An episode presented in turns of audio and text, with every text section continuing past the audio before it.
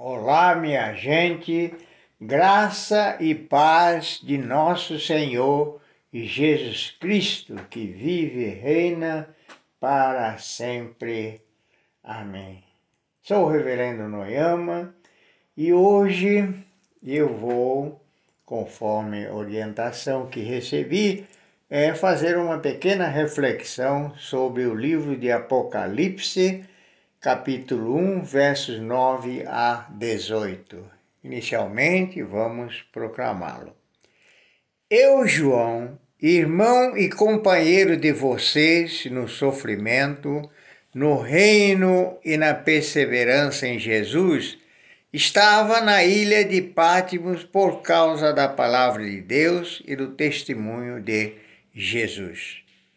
No dia do Senhor, achei-me no Espírito e ouvi por trás de mim uma voz forte, como de trombeta, que dizia: Escreva num livro o que você vê e envie a estas sete igrejas: Éfeso, Esmirna, Pérgamo, Tiatira, Sardes, Filadélfia e Laodiceia. Voltei-me para ver quem falava comigo. Voltando-me, vi sete candelabros de ouro, e entre os candelabros, alguém semelhante a um filho do homem, e com uma veste que chegava aos seus pés, e um cinturão de ouro ao redor do peito. Sua cabeça e seus cabelos eram brancos como a lã tão brancos quanto a neve, e seus olhos eram como chama de fogo. Seus pés eram como bronze numa fornalha ardente, e sua voz como o som de muitas águas. Tinha em suas mãos direita sete estrelas, e da sua boca saía uma espada afiada de dois gumes. Sua face era como o sol quando brilha em todo o seu fulgor. Quando o vi, caí aos seus pés como morto. Então ele colocou sua mão direita sobre mim e disse: Não tenha medo. Eu sou o primeiro e o último. Sou aquele que vive. Estive morto, mas agora estou vivo para todo sempre e tenho a chave da morte e do Hades. Demos graças ao Senhor. Sabe-se que o livro de Apocalipse é um livro profético cuja autoria é discutida, mas os estudiosos entendem que tudo indica ser da autoria do apóstolo João. A mensagem do livro foi enviada de forma simbólica e de forma bastante difícil. O fato é que vários teólogos ainda não conseguiram decifrar com coerência para chegarem a um certo consenso. São várias interpretações, muitas com base no conturbado período político do Império Romano, para explicar as profecias contidas em referência ao futuro da humanidade. Mas, como com os teólogos que entendem ter o texto um propósito de revelar princípios espirituais fundamentais. Assim, confesso que tenho dificuldade em aceitar, como já dissemos antes, as interpretações contidas em Apocalipse quando fazem é, uma ligação relacionadas com a vida social e política tão conturbada daquela época. Pelo fato, não tenho a segurança necessária para refletir sobre o tema proposto. Mas permite-me citar algo que considero de suma importância, porque tocou o meu coração. Eu senti algo grandioso no relacionamento da dimensão espiritual e com este mundo material contido é, no verso 11, que nós já acabamos de ler, mas vou citar algo que está contido, escrito de forma bem veemente, uma ordenança que diz: escreva num livro o que você vê. Percebe? É algo imperativo.